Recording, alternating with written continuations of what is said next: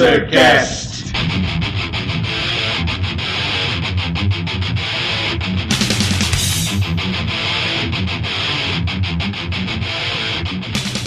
Uma saudação a você, ouvinte disposto a ouvir essa bagaça. Eu sou Felipe Parra e esse é o Panzercast.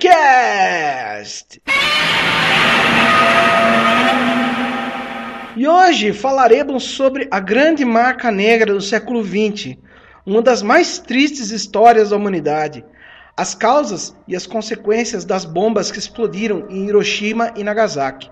Passaremos um raio-x sobre a política da época, os relatos dos sobreviventes e o que esse legado negro gerou culturalmente para os japoneses e para o mundo. Então, vamos para o cast. Então, ouvintes, para a gente dar uma organizada nesse cast, a gente vai fazer da seguinte forma. Primeiro, a gente vai falar da situação política do mundo, como estava o mundo naquela, naquela, naquele dado momento é, da guerra, finalzinho da guerra. Depois a gente vai falar primeiro da bomba que explodiu em Hiroshima, depois em Nagasaki e as consequências culturais desse acontecimento então, Baba, fala pra nós aí como é que tava o mundo naquela época lá, 1945, finalzinho da guerra, a Alemanha já tava meio entregado, entregando os pontos. Fala galera. Bom, vamos começar a conversar aqui.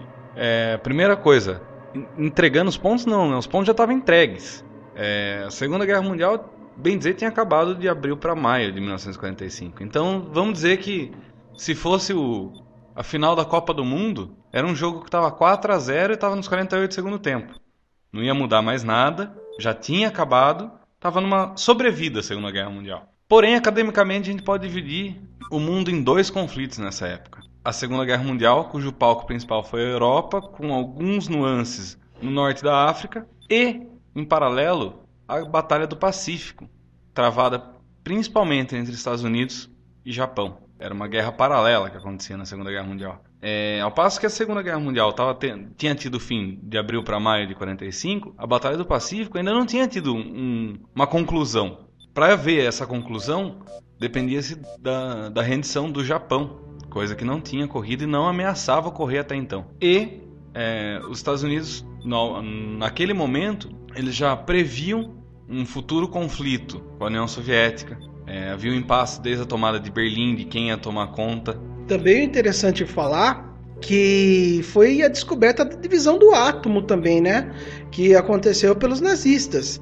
E de repente a galera falou: putz, isso aqui de repente pode ser usado como arma. Então foi uma corrida entre a Alemanha e os aliados, certo? Para quem fazia isso mais rápido. Com, quem conseguisse essa arma mais rápido, com, com certeza teria um poder de fogo muito maior que o do inimigo. Até como afirmação do que estava acontecendo na Segunda Guerra Mundial, alguém precisava mostrar soberania bélica. Tava ficando mortal demais a guerra e alguém precisava garantir a paz por intimidação. Tava caminhando para isso o mundo. Estados Unidos, através dos projetos Manhattan, projeto Trinity, estava caminhando para isso. Tinha desenvolvido tecnologia para tanto e viu que era o momento de unir dois interesses. O interesse da rendição do Japão, de forçar uma rendição através de uma destruição até então nunca vista, e depois disso também nunca vista, e ao mesmo tempo ter um instrumento de, de, de intimidação contra as outras potências do mundo, para garantir uma paz forçada. Bom, é, além disso, o que estava sendo definido era remodelando o modelo, o jeito de fazer guerra também. Se até então existia uma guerra homem a homem, é, arma a arma, a partir de então a guerra seria uma, uma, uma batalha tecnológica. Desde 1945, todo e qualquer conflito da humanidade, o que mais pesou foi a tecnologia. Mudou-se a maneira de fazer guerra. Se antes, no, no século XIX para trás, não existia o conceito de trincheira, de 1945 para frente, não existia o conflito de guerra total travado por soldado. Muito provavelmente, nós vivemos a última guerra mundial é, se existir algum conflito entre potências daqui para frente, vai ser uma aniquilação de uma das duas. Porque nenhuma potência vai se arriscar entrar em conflito homem a homem, sendo que tudo agora é definido em destruição em massa. Além do que, também, é, guerras é meio difícil você é, sair um país que ganhe, ou sei lá, um lado que ganhe, que, que não perca muito com essa guerra, certo? É, se você não perder homens, você vai perder, vai perder muito dinheiro. Se você não perder dinheiro, você vai perder muita mão de obra dos caras que morreram. Então, o que acontece? É desvantajoso para os dois lados ter uma guerra mundial. Infelizmente, queira ou não queira, o mais ideal, bem entre aspas aí, seria conflitos pequenos, né? Além de países aí de superpotência como Estados Unidos, tá, é, não tá perdendo dinheiro, eles estão exatamente ao contrário, eles estão ganhando dinheiro através de desenvolvimento de bomba, de compras de bombas, é, e isso vai enriquecendo as companhias, muitas vezes é, atreladas ao governo. 6 de agosto de 1945, bem pela manhãzinha, cerca de 8 horas, 8 e 10. Foi essa hora que a primeira bomba é, atingiu a bomba chamada Little Boy. Ela foi jogada em Hiroshima pelo Enola Gay. A Little Boy ela tinha 60 quilos de urânio. Então é, foi uma comitiva de três aviões. Foi o Enola Gay, o Great Artist, que ele era mais um avião de instrumentos de medição e mensagens. Ele, junto com esses instrumentos de medição, tinha mensagens sobre os efeitos da radiação muito louco, né? Assim, já para alertar o pessoal. E o Necessary Evil, que era equipe fotográfica, para fotografar como foi os acontecimentos, tudo, né? E dentro desse, desses aviões, fora os pilotos, tudo, tinha um cientista chamado Luiz Alvarez. Ele foi o, o escolhido, vamos dizer assim, né? Para ver os resultados da bomba atômica, né? Ele foi um cientista que também trabalhou com Oppenheimer. Ele estava ali justamente para ver as causas, os efeitos disso, né? Só fazer uma observação, antes de, de, você retomar a descrição do que aconteceu em Hiroshima, eu queria só ressaltar a pressa dos Estados Unidos. A Little Boy foi a segunda bomba atômica explodida na Terra. Só a bomba Trinity tinha sido explodida a quesito de teste e, bem dizer, testaram, era uma continuação do teste da, da Trinity de jogar a bomba em Hiroshima. Foi um teste. Foi uma manobra extremamente ousada que a Nola Gay fez, porque o que acontece? Eles miraram é, em Hiroshima, bem no centro de Hiroshima, tem uma bifurcação do rio. E nessa bifurcação tem uma ponte em T. Esse era o alvo. E foi mais ou menos por ali que o Enola Gay jogou a bomba. A bomba, claro, ela não explode quando ela bate na Terra, ela explode é, um pouco acima da superfície para ela não perder a zona de impacto embaixo, né? Para ela ser muito mais devastadora. E para essa manobra ousada, ele teve que fazer um mergulho, certo? E aproveitar a velocidade desse mergulho para voltar, né? É, para fazer a, a, o retorno da, da, da aeronave, porque senão ela não ia conseguir sair da explosão. E daí o que acontece? A, teve o que os japoneses falam de picadon. Para quem não sabe, pica é a parte em que é a, a radiação, a luminosidade mesmo, né? Do, da, da, da bomba. E ela vem em seguida do dom. O dom é o barulho, é toda essa parte da, da força, né? Da, da bomba explodindo, né? Para nós mesmo, hoje em dia, é muito difícil de você entender os efeitos da bomba atômica, justamente porque a gente só tem esses registros, e são poucos registros, aliás, né? Mas tem muitos relatos de sobreviventes, né? Então é uma coisa assim realmente digna de um inferno dantesco, né? Com o pica, que é essa luminosidade intensa, ela queima tudo que tiver na frente. Tanto que lá muita gente já existem, fo existem fotos disso, né? Falando dos fantasmas atômicos, né? Que são as sombras algo como um efeito santo sudário. Exatamente, elas foram, é, as pessoas elas foram pulverizadas pela bomba, só que a sombra ela ficou marcada no chão. É uma coisa assim extremamente difícil da gente entender como funciona. Outro relato né, de, de, sobreviventes, tinha uma professora corrigindo uma prova de caligrafia e tinha um kanji, um kanji né, que é um diagrama japonês do, de uma aluna, e ela estava vendo, né, bem na hora que aconteceu a explosão, o pica, né? E esse kanji ficou impresso na cara dela. E ela não fez cirurgia, nada. Ela falou que aquilo era uma representação do que aconteceu para as pessoas nunca esquecerem, pois a menina também que tinha feito essa prova e ela estava corrigindo, ela morreu. A coisa é tão cavala, tão agressiva que até tinha, tem um relato também de um sobrevivente que ele estava perto de um bunker, se não me engano era um militar, e ele sentiu, né, aquela explosão, já é, veio o dom, que é aquela devastação, né, toda aquela onda é, de choque, pegou ele também, e ele bateu as costas, machucou as costas, se não me engano foi perfurado por um cabide, alguma coisa assim, né, e o óculos dele caiu no chão. A partir do momento que ele pegou, começou a procurar o óculos, achou e colocou na cara. Na hora que ele viu, estava todo distorcido. Na hora que ele tirou, ele estava vendo corretamente. É muito estranho, se você for ver bem. A radiação, essa iluminação da bomba, fez uma cirurgia oftalmológica no cara.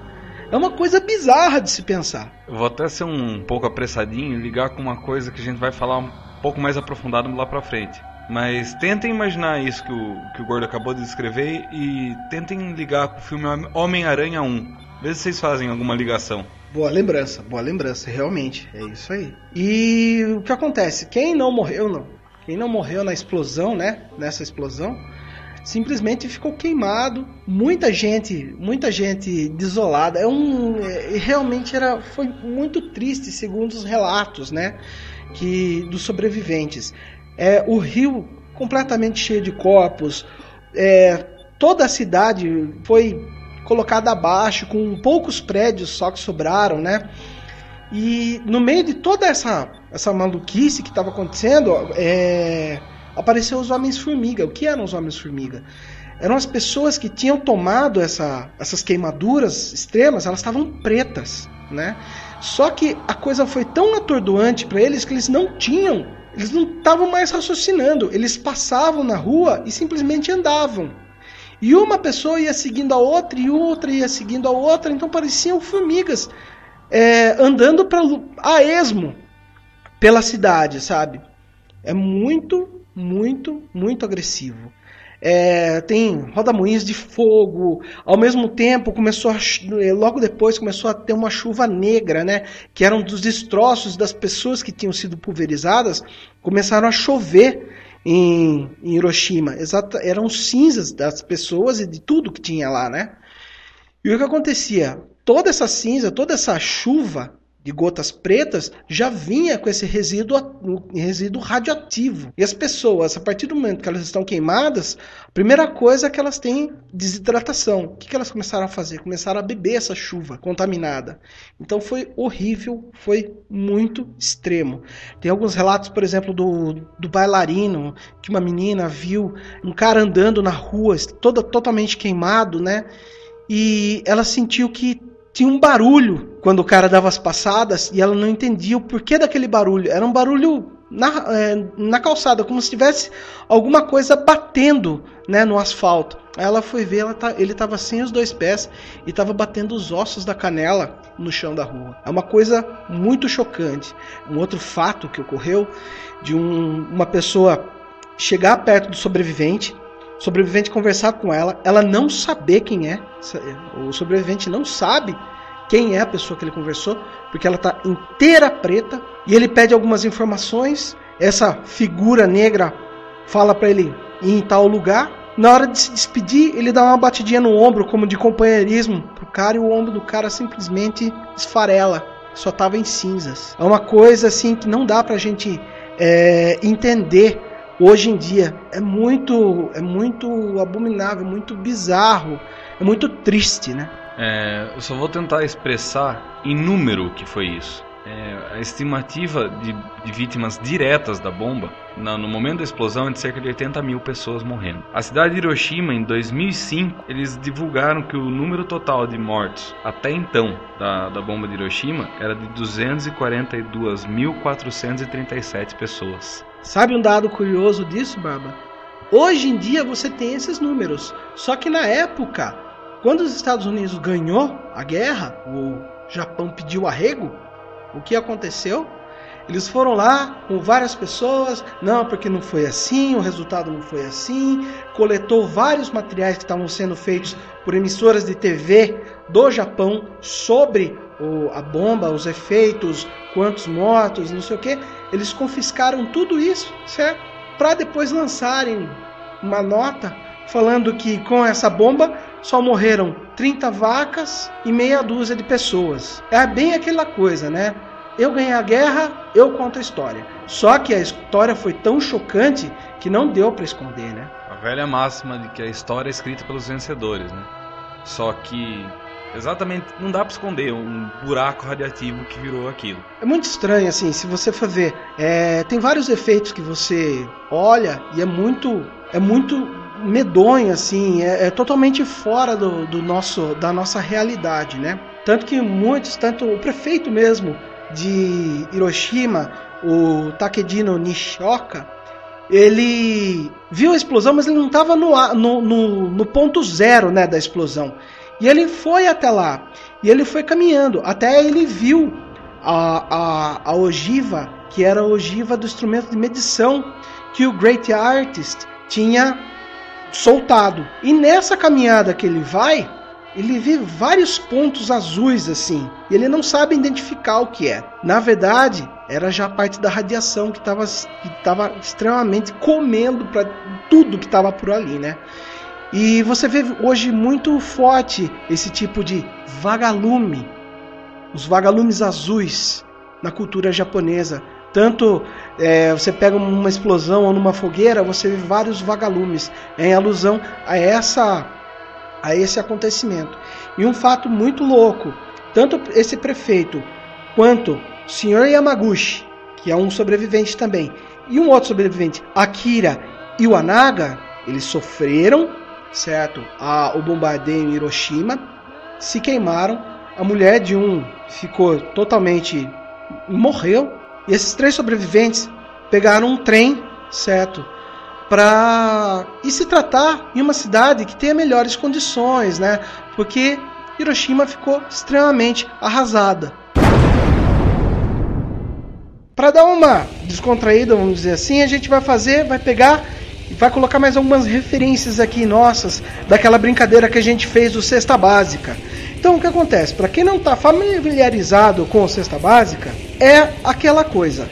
A gente vai pegar uma referência que não dê para colocar num podcast, certo? Porque não tem tanto que falar sobre isso, mas ao mesmo tempo é uma coisa super interessante de falar e de passar para vocês. Então, para começar isso aqui, vamos fazer um cara abrir a boca, que ele não abriu aqui hoje ainda. E aí, povo, buenas. Aqui tá falando chileno. E a minha primeira referência vai ser com a letra K. E é, é uma banda que faz pouco tempo que eu botei a, a ouvir. E tô esperando ver se eles tocam ao vivo aqui no Brasil. Uma banda chamada Hate Eternal. Hate Eternal é uma banda capturada pelo, pelo Eric Rutan, que para quem conhece fez parte de uma, uma fase áurea do Morbid Angel, gravou o álbum Domination e é um ótimo produtor de death metal. É, então dica Panzer Evil nojentona da semana é essa. Hate Eternal. Pra letra H, eu vou pegar um poema, né, aqui, chamado Hildebrands Lied, ou, para nós, a canção de Hildebrando. É um poema épico escrito no século IX, e sendo uma das obras mais antigas da língua alemã, né? E ela retrata o episódio da vida de um herói lendário, o tal Hildebrando, né? tutor companheiro de armas de Teodórico de Verona. Então o que acontece? Esse poema ele vai contar a jornada, só que foi descoberto só uma parte dele, né?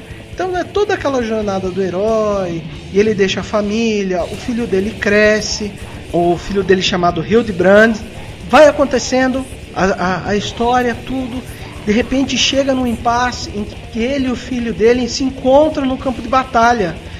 Ele sabe que é o filho dele porque ele pergunta quem é o seu pai, não sei o que. Daí o filho dele responde: Não, meu pai foi tal fulano, mas ele morreu, não sei o que, não sei o que lá. Daí ele fala: Puta, é o meu filho, né? A história bate. E começa a, a, a descrição dos dois escudos se chocando em batalha. Só que para aí, porque não tem mais relatos. É, o que foi encontrado desse poema foi até esse pedaço. Então a gente não tem o fim dessa história, sabe? É muito interessante. Ele é um poema seminal para várias várias histórias ou então várias várias músicas em relação a essa mitologia germânica, né? É muito interessante, vale a pena dar uma olhada. Sabe? Legal desse final do, do Hildebrands Lied, do Escudo Chocando, lembra um, um outro texto, é, chama Manuscrito Ibn Farhalan, que serviu de base para um livro do Michael Crichton chamado Devoradores de Mortos, que serviu de base para um filme é, chamado 13 Terceiro Guerreiro. É um dos primeiros relatos dos vikings. Se eu não me engano, é, o final, eu não lembro se é exatamente essa palavra, mas se eu não me engano, se não me falha a memória, o final desse manuscrito bem Farhalan é a palavra então.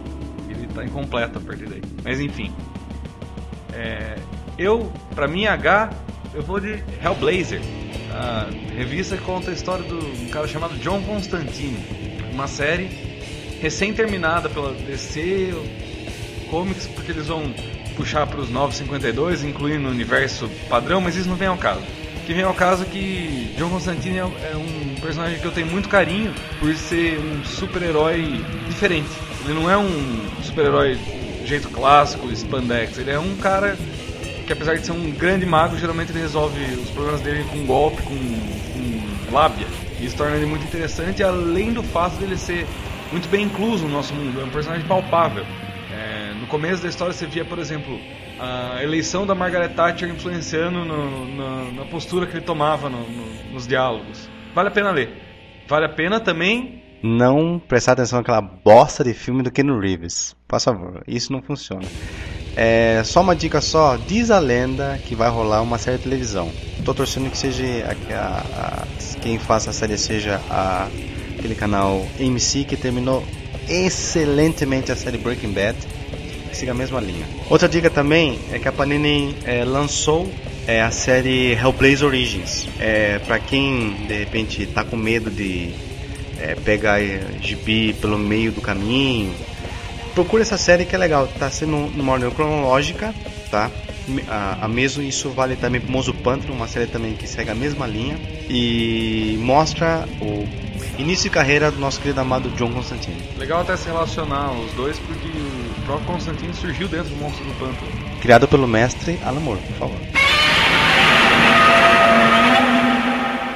Uma coisa muito pertinente dessa, desse começo de convivência entre o homem e a radiação, até uma, uma foto que eu vi hoje fez eu refletir um pouco.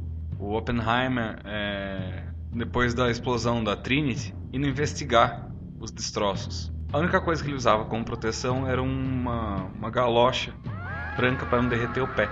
Aliás, foi legal você ter falado nisso, Baba, porque todos os cientistas do projeto Trinity que estiveram durante a explosão, né, lá no deserto, todos morreram de câncer. Então, esses três, vamos dizer assim, personagens dessa história, né, pegaram esse trem rumo a uma cidade com melhores condições que eles poderiam, poderiam se tratar. Até então, a radiação não tinha feito nenhum efeito, realmente foi o efeito das queimaduras, não só neles, como também na, nas pessoas que ficaram em Hiroshima, né? E esse trem ele foi para Nagasaki. E essas três pessoas entram num seleto grupo de pessoas sobreviventes a dois ataques de bombas atômicas. É muito bizarro, certo, de você imaginar que a pessoa conseguiu sobreviver a dois, a dois poderes totalmente devastadores, né? Então vamos para Nagasaki. Nagasaki, ela foi, na verdade, ela não foi o primeiro alvo, né? Ela foi o segundo alvo. O primeiro alvo era Kokura. Né?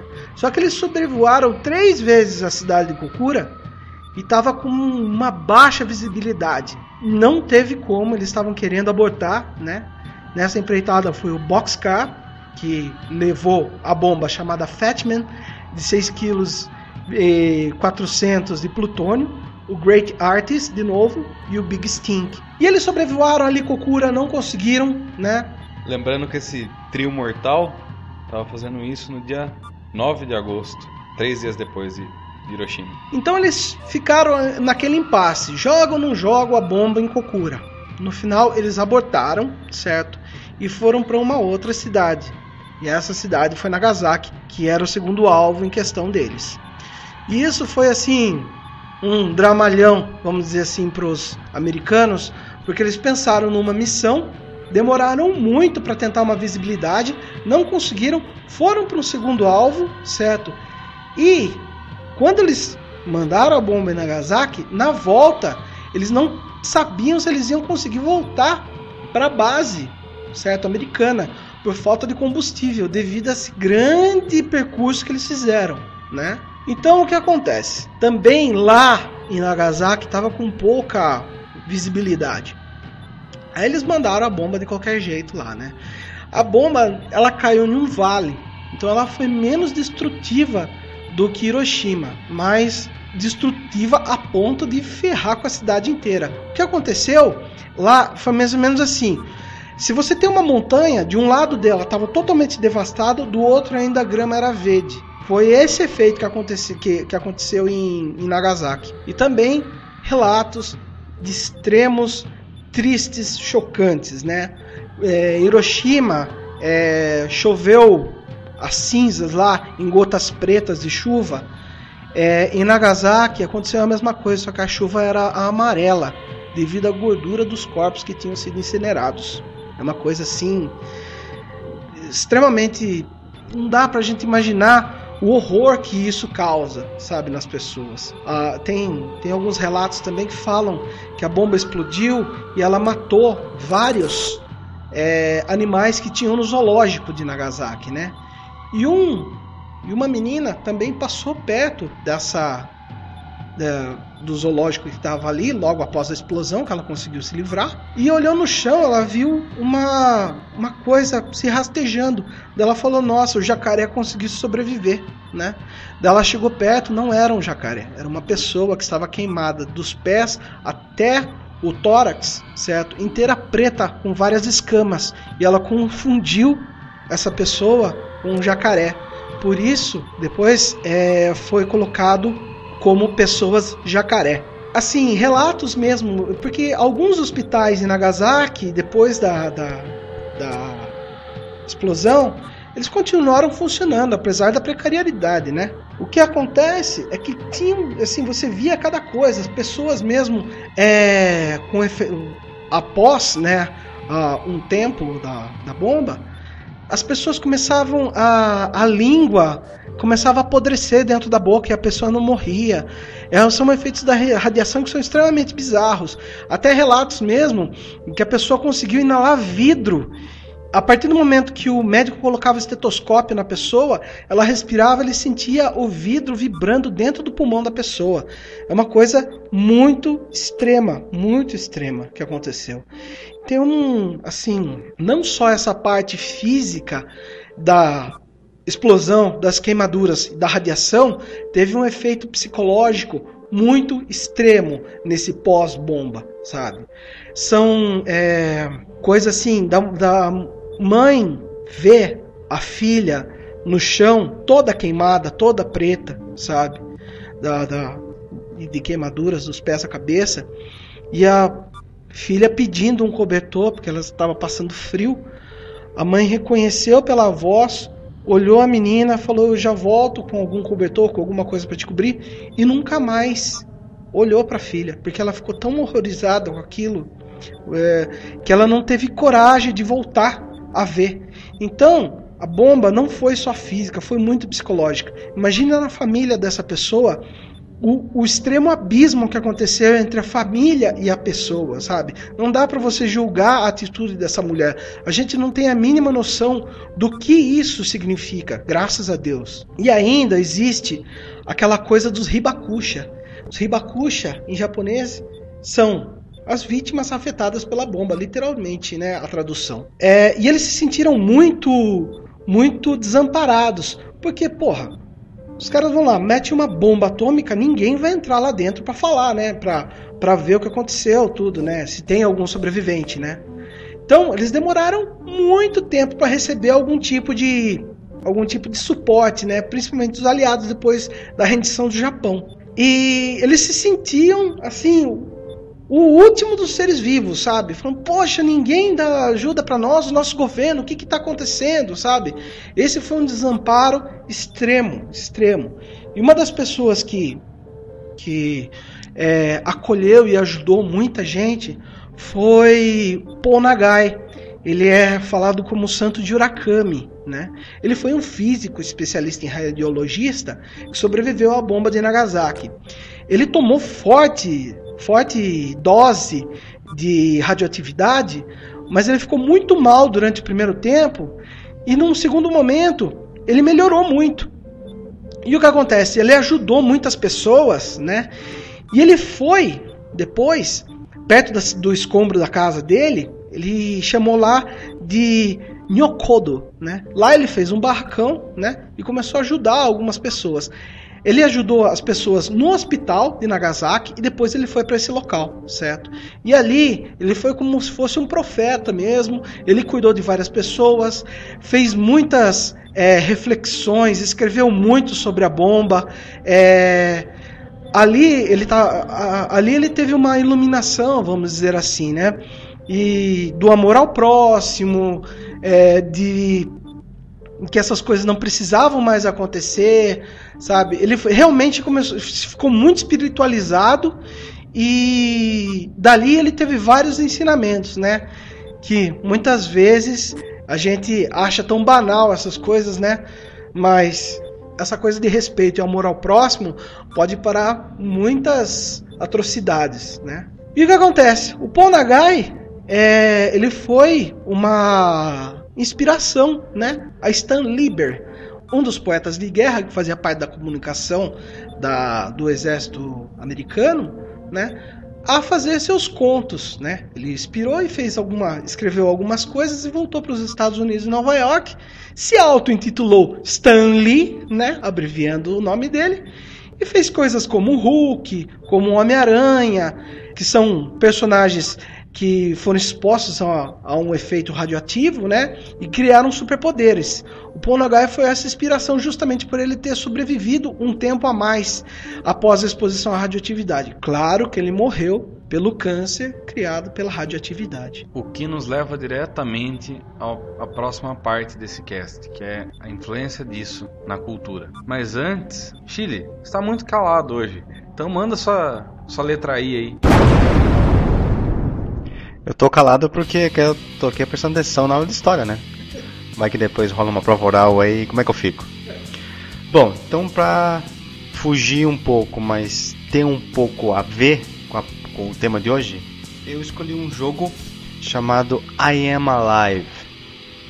Foi lançado em 2012 para as plataformas Xbox 360, PlayStation 3 e PC. Eu vou ler só um, um pequeno texto sobre o enredo, para vocês possam entender melhor por que eu escolhi esse jogo. Um ano após o evento, um cataclísmico mundial que dizimou quase toda a civilização humana, um homem luta pela sobrevivência numa cidade desolada, enquanto ele tenta se reunir com sua esposa e filha há muito tempo perdidas. Então, para quem é fã de jogos de é, survival horror, não que seja um survival horror, mas tem um pouco a ver disso daí. Subir e descer é, escombros, fazer quebra-cabeça, essa é uma boa pedida. É, não chega bem aos pés do grandiosíssimo The Last of Us, mas é, uma, é um jogo legal.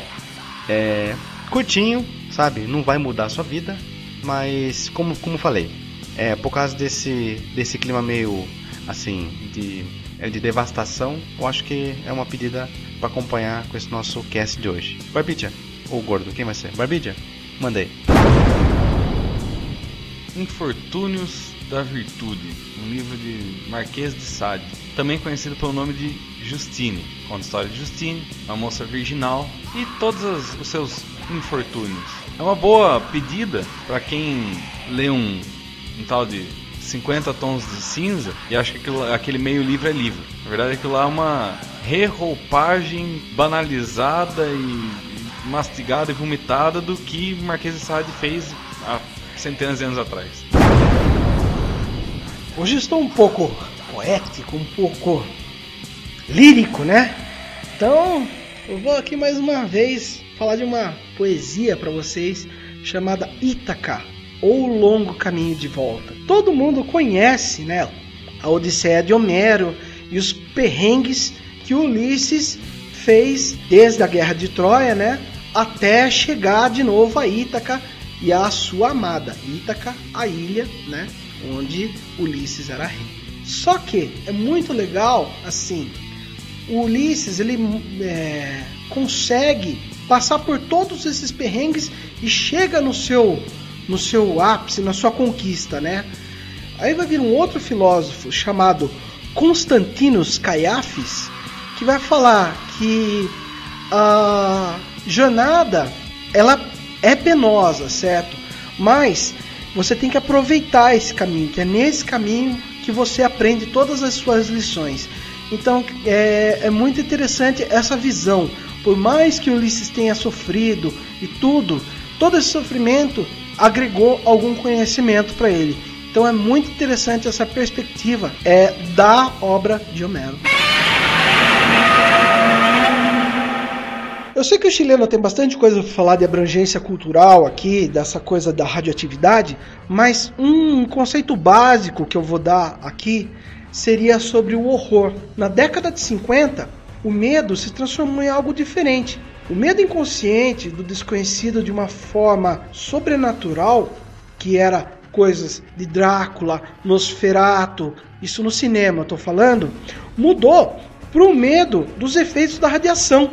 Mais do que o, o medo do sobrenatural, gordo, eu vejo o medo da radiação com uma, uma revisão dos medos clássicos do ser humano, do medo pré-histórico, do medo primitivo. É o fogo, é o relâmpago, é o novo, é o Deus do século XX. Mas queira ou não queira também, eu acho que esse medo, do, esse medo inconsciente é o dos monstros, né? Ele é uma coisa assim, o medo do desconhecido, o medo do escuro, o medo de não saber, né, o que está ali na outra porta. Isso é um medo primordial também. Eu diria que ele ele, trans, ele mudou, porque era uma coisa que não era plausível, certo? Em termos de monstros e aberrações, para uma coisa muito real que estava ali. De repente, para as pessoas, era muito plausível ter a existência de mutações radioativas enormes que destruíam cidades. Eu vou até fazer um gancho com um RPG nacional chamado Trevas. Existe uma metáfora em Trevas se você parar para pensar, que é a seguinte: é, eles citam que a bomba atômica é a arma capaz de matar uma divindade. Se você parar para analisar que o Hirohito, o imperador japonês, era tido como divindade, por isso não podia se relacionar com as pessoas, porque ele não estava em pé de igualdade, ele era um deus e não um homem. A partir do momento que ele foi se render, se comunicando com a população, ele deixou de ser Deus, ele virou homem, matou a divindade. E trazendo esse horror, colocando no cinema oriental, a gente tem os filmes do Ishiro Honda e com não posso deixar de falar também do Eiji Tsuburaya, né, que foi dos efeitos especiais do Godzilla, feito pela Torre. Vários outros kaijus, né, o Gamera da Daiei Motion Pictures Company. Então, vi, vieram com essa metáfora esses monstros de que eles eram efeito da radiação transformavam eles em coisas extremamente gigantescas e destruíam tudo que estava na frente. Essa é uma metáfora para bomba. E essa foi uma forma de colocar o dedo na ferida sem causar mal-estar entre o Japão e os Estados Unidos. Pois nessa época o Japão recebia um grande investimento econômico dos Estados Unidos através do Plano Marshall para a reconstrução do país. E o que acontece? Sem querer tomar um partido radical demais, podemos pensar no Plano Marshall como um misto de, de pedido de desculpa com cala-boca. E não tinha como o Japão enfrentar cara a cara essa potência novamente, né? Então, eles pegaram e colocaram os lagartões e as tartarugas gigantescas lá nessa metáfora da bomba atômica, né? Agora sim. Só para dar um pequeno parênteses sobre o Godzilla, explicar um pouquinho, um pouquinho só mais sobre ele e dar um complemento sobre os criadores, na verdade, gordo. Foram quatro, na verdade. Fora o Honda e o Tsuburaya, temos o produtor Tomoyuki Tanaka e o compositor Akira Ifukube, que foi esse quarteto aí que realmente deu vida esse nosso gigante. Só para dar uma, uma pequena ideia de quem é ele, é, o Godzilla, como já o Goro até falou, ele é a personificação do medo das armas nucleares, pois ele foi criado é de uma explosão nuclear, lógico, do tempo, estamos falando disso hoje. Tira uma dúvida, vocês sabem o, a tradução, o significado do nome Godzilla? Eu sei, eu sei, eu sei, eu sei. Godzilla, ele vem no anagrama é, é duas palavras. Primeiro, é, é, que na verdade o nome japonês é, significa Godira. O Go vem de, vem de gorila e o Gila vem de baleia, que seria uma, um, sei lá, um monstro gigante humanoide. Engraçado que em inglês lembra outras duas coisas, né? Zila, que se eu não me engano tem alguma coisa relacionada a lagarto para povo mesoamericano e God, Deus, algo como Deus lagarto. E toda essa influência no Oriente que teve, né? Assim, na, na parte cinematográfica, cultural, né? A gente pode trazer também para o Ocidente. O que aconteceu? Vários filmes de Atomic Horror também foram feitos. Coisa como O Ataque da Mulher de 50 Pés, de 58, O Incrível Homem Colossal, de 57, Cadáveres Atômicos, de 55, O Mundo em Perigo, de 54, que falava de formigas transformadas em criaturas enormes que atacavam a sociedade, O Monstro Radioativo. Então, quer dizer, todo, todo, todo essa virou um medo é, gigantesco de um cataclisma radioativo é, no mundo, sabe, um cataclisma atômico, tomou de assalto o medo das pessoas, independente de onde elas estivessem. Por isso que foi muito famoso esse tipo de, de horror né, no cinema. E também, queira ou não queira, é um medo do comunismo, né? Medo no cinema, medo do comunismo e um medo real. Ao longo do cast, vocês devem ter escutado uns cliques na trilha sonora. Cada clique desse foi uma explosão atômica que já ocorreu de verdade. Até a presente data, nós temos 2.053 explosões atômicas que já, já ocorreram na nossa querida superfície terrestre. Bom, continuando no, na parte do mundo pop, eu quero destacar um mangá lançado em 1973 do mestre Keiji Nakazawa chamado Game Pés Descalço. A história fala sobre esse pequeno rapaz gay. Na verdade, é uma história autobiográfica do próprio autor que sofreu os horrores da guerra. Ele fala sobre esse rapaz, o Gen. E o, eu quero só destacar rapidinho um pequeno trecho do site Universo HQ que ele diz, ele comenta um pouquinho sobre o esse mangá. Diz o seguinte: o autor não mascara ou sugere os fatos ocorridos. Não. Ele é, escancara a realidade que viveu de forma nua e crua Assim expõe assuntos como fome, dor, suicídio, humilhação, violência, racismo e morte da maneira como ele viu acontecer. Sem contar que o, também um outro mestre chamado Art Spiegelman, que todo mundo deve conhecer, ele, ele desenhou a, a revista Mouse, diz o seguinte: é, que para ele, quem é uma dessas raras histórias em quadrinhos que realmente consegue realizar a mágica, traços em papel que adquirem vida. Uh, para quem está interessado em ler isso daqui, ela foi lançada pela Conrad em quatro partes no ano de entre 2000 e 2001. Só que esse ano voltou de novo a ser relançada com uma nova é, revisão. Só está sendo em 10 números agora. Certo? Então vale a pena. Aí, só para fechar só, coisa que o nosso amigo Barb ficou espantado algum tempo atrás, existe um anime lançado pela Madhouse. Ele é baseado tanto no volume 1 como no volume 2. Muito recomendado. Assistam e que foge um pouco dessa coisa do, anime, Naruto, Bleach e abobrinhas aí. É interessante porque eu tenho admito que eu tenho um certo preconceito com anime. O andamento, o, a linguagem, a própria arte nunca foi uma coisa que me atraiu. E eu vi o anime do game e fiquei queixo caído durante toda a duração do, do anime. É recomendadíssimo. E só para fechar só um fato um pouco triste. No dia 19 de dezembro de 2012, o grande mestre Keiji, Keiji Nakazawa se foi. Mas fique, não fiquem tristes. Se vocês quiserem é, é, prestar uma homenagem a ele, por favor, atrás de game.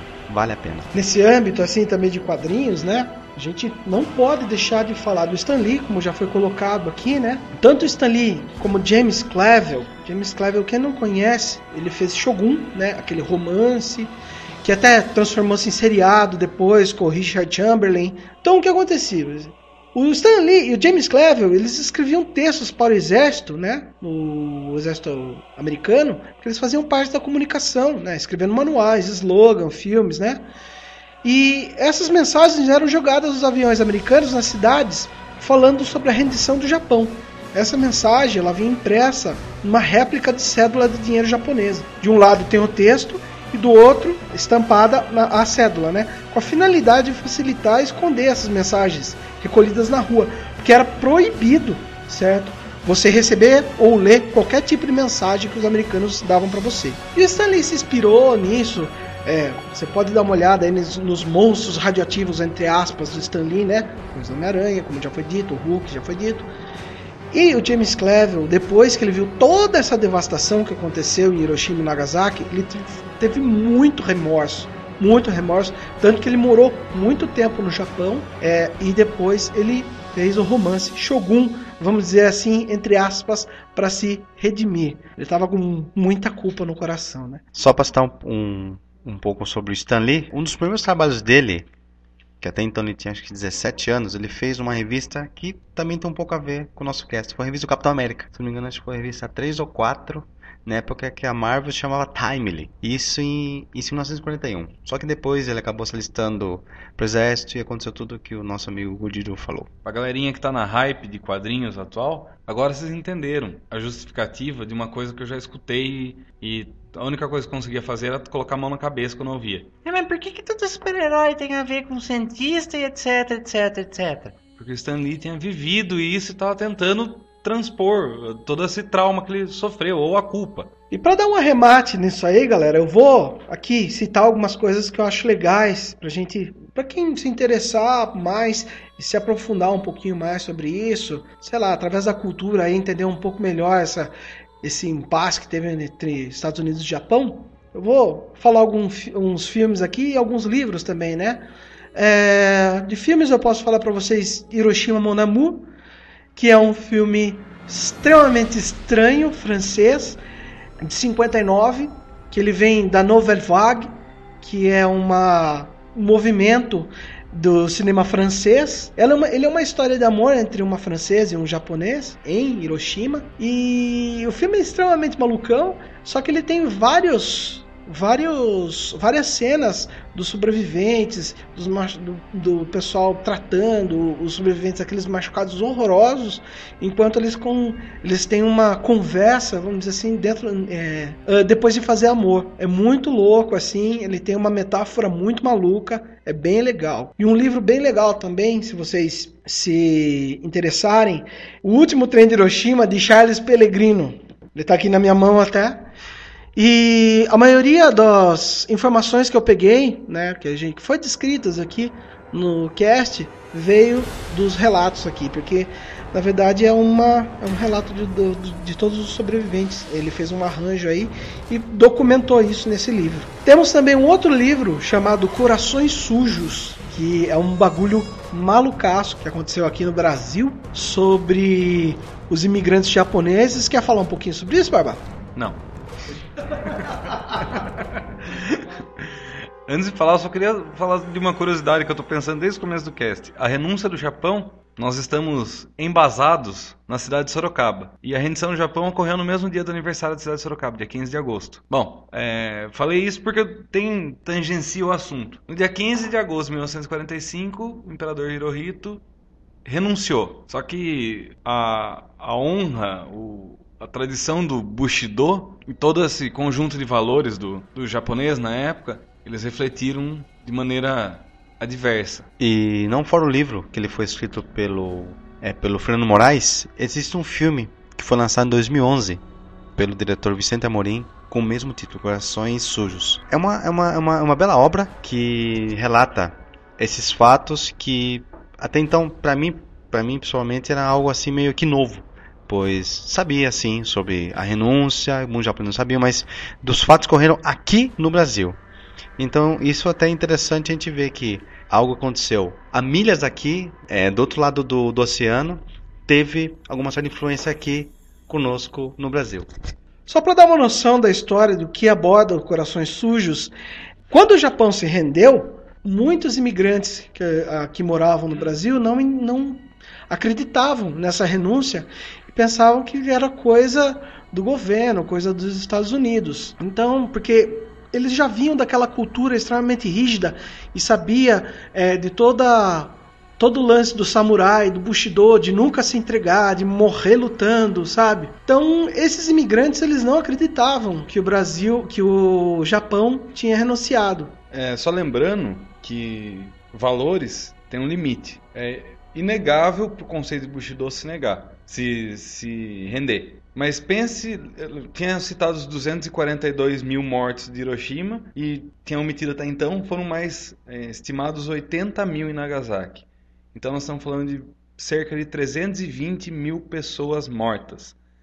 É mais o suficiente para você negar qualquer valor que você tenha em prol de não sofrer mais isso na mão de ninguém. Só que na crença desse pessoal imigrante, né, que estava aqui no Brasil, isso era inadmissível. E como eles falavam, quem acredita que o Japão renunciou, que o Japão perdeu a guerra, tinha o coração sujo. Que o coração sujo, sujo japonês, chama-se é, Makegumi, ou derrotistas, pois daí veio a relação chamada coração sujo. Só pra gente terminar esse cast aqui, é, o James Cameron, ele visitou um dos sobreviventes, né? O sobrevivente contou toda a trajetória que ele teve, tudo, né? Depois ele fez um relato, né? Depois de visitar essas pessoas, tudo, né? Então, vou ler aqui rapidinho. Há anos eu desejo fazer um filme sobre os bombardeios de Hiroshima e Nagasaki. Então quer dizer, a gente vai esperar um filme James Cameron que até agora não rolou. Eu não sei se eu tenho tanta fé assim na humanidade a ponto de Hollywood, com os valores americanistas, obviamente, se expor tão fortemente assim, mostrando uma atrocidade dessas feita para o mundo. Até mesmo acho que diretores japoneses não abordaram com tanta franqueza esse tema, né? A gente pode pegar o Rhapsody em agosto, né, que fala sobre os sobreviventes, tudo, mas de uma forma muito mais branda. Não é aquela coisa ferro e fogo, igual Game Pés Descalços é. Poxa, você vai falar na mão? Porra! Você quer falar, você perde, você tá vendo a mão do cara do lado. Porra! Deixa eu dar uma brecha pra falar, meu. Caralho! Tô tentando um cara assim já. Aí, pessoal, vamos assim. Eu vou dizer, ah, tá the end of the beginning.